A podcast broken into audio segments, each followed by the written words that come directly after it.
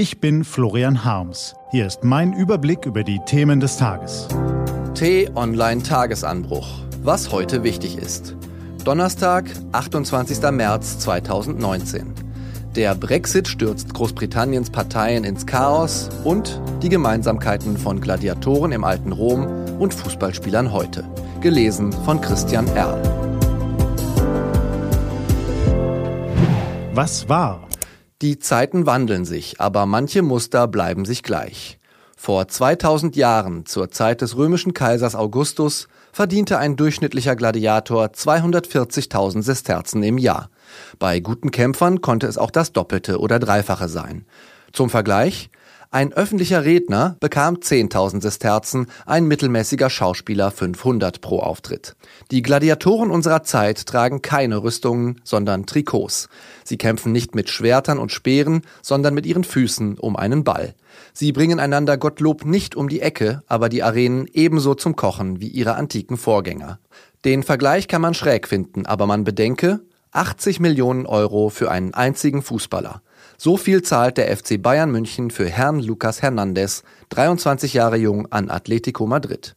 Der Betrag mag uns abwegig vorkommen, vielleicht auch unanständig in einer Welt, in der man schon mit drei Euro pro Tag einen Menschen vor dem Verhungern retten kann. Aber die Relationen sind uns im Spitzenfußball nicht erst seit gestern abhanden gekommen. Der absurde Transferwucher mag durch die Millionen arabischer Scheichs und osteuropäischer Oligarchen angeheizt werden, durch nimmersatte Sponsoren und, Entschuldigung für die Spitze, liebe Kollegen in Hamburg und Mainz, auch durch das Gebührengeld öffentlich-rechtlicher Sender. Aber der eigentliche Grund für die ständig neuen Rekordtransfers liegt bei uns selbst. Nur weil wir hingehen, einschalten, mitjubeln, ist der Königssport so ein glänzendes Geschäft. Das kann man selbstkritisch doof finden oder man akzeptiert es einfach und konzentriert sich auf die sportlichen Aspekte, auch im Fall Hernandez. Denn da könnte dieser Transfer für den angeschlagenen FC Bayern einen großen Schritt zurück auf die Erfolgsspur darstellen.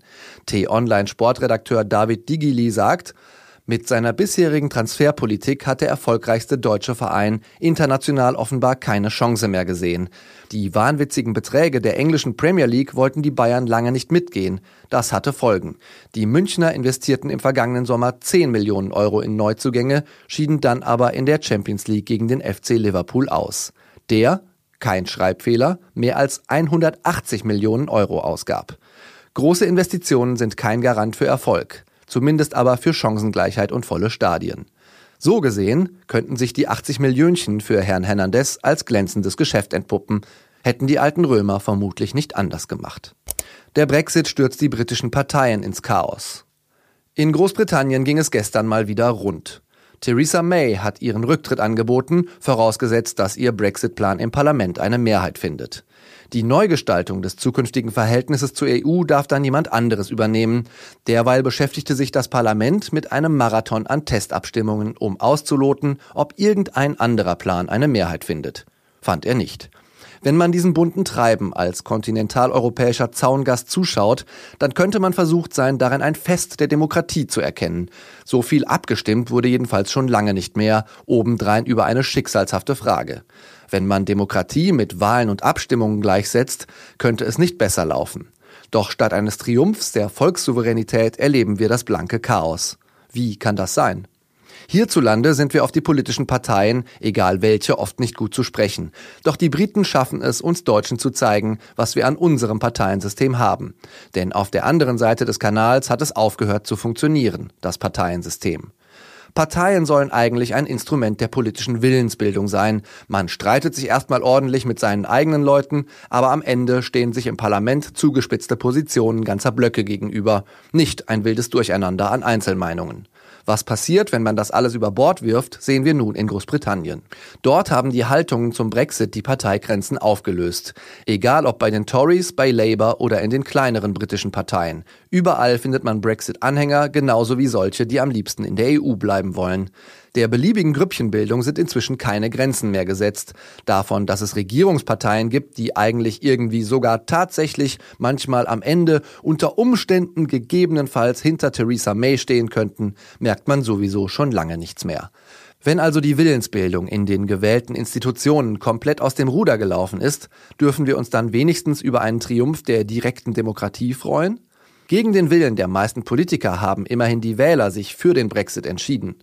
Egal was man inhaltlich davon hält, so ein direktes Bürgervotum ist doch eine tolle Sache, oder? Nein, ist es nicht. Eine der größten Leistungen der parlamentarischen Demokratie, schrieb kürzlich der britische Economist, ist es, das Gezerre um politische Entscheidungen von der Straße zu holen. Oder in den Worten des Comedian John Oliver, Sie sind beim Arzt und haben es mit dem Blinddarm. Hm, sagt der Arzt, was meinen Sie? Wollen Sie ihn drin lassen oder soll er besser raus? Genau. Diese Frage wollen wir nicht beantworten. Das soll er bitteschön tun, der Arzt. Und wenn wir irgendwann mit ihm nicht mehr zufrieden sind, dann wechseln wir eben zum nächsten. Demokratie ist mehr als abzustimmen bis zum Umfallen. Und unsere ungeliebten Parteien machen tatsächlich einen wichtigen Job. Es ist nicht einfach, die Willensbildung von Millionen Menschen zu organisieren und das auch noch so, dass am Ende umsetzbare Kompromisse und nicht bloß Luftschlösser dabei herauskommen. Perfekt ist das nie. Und doch ein kleines Wunder. Man vergisst das so leicht, solange es funktioniert. Was steht an? Auf t-online.de geht's heute auch um diese Themen. Heute Morgen trifft sich Angela Merkel mit den Mitgliedern des Digitalrats.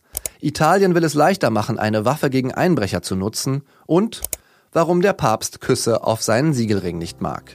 Das war der T-Online-Tagesanbruch vom 28. März 2019, produziert vom Online-Radio- und Podcast-Anbieter Detektor FM. Den Tagesanbruch zum Hören gibt's auch auf Amazon Echo und Google Home. Immer um kurz nach sechs am Morgen. Auch am Wochenende. Ich wünsche Ihnen einen frohen Tag. Ihr Florian Harms.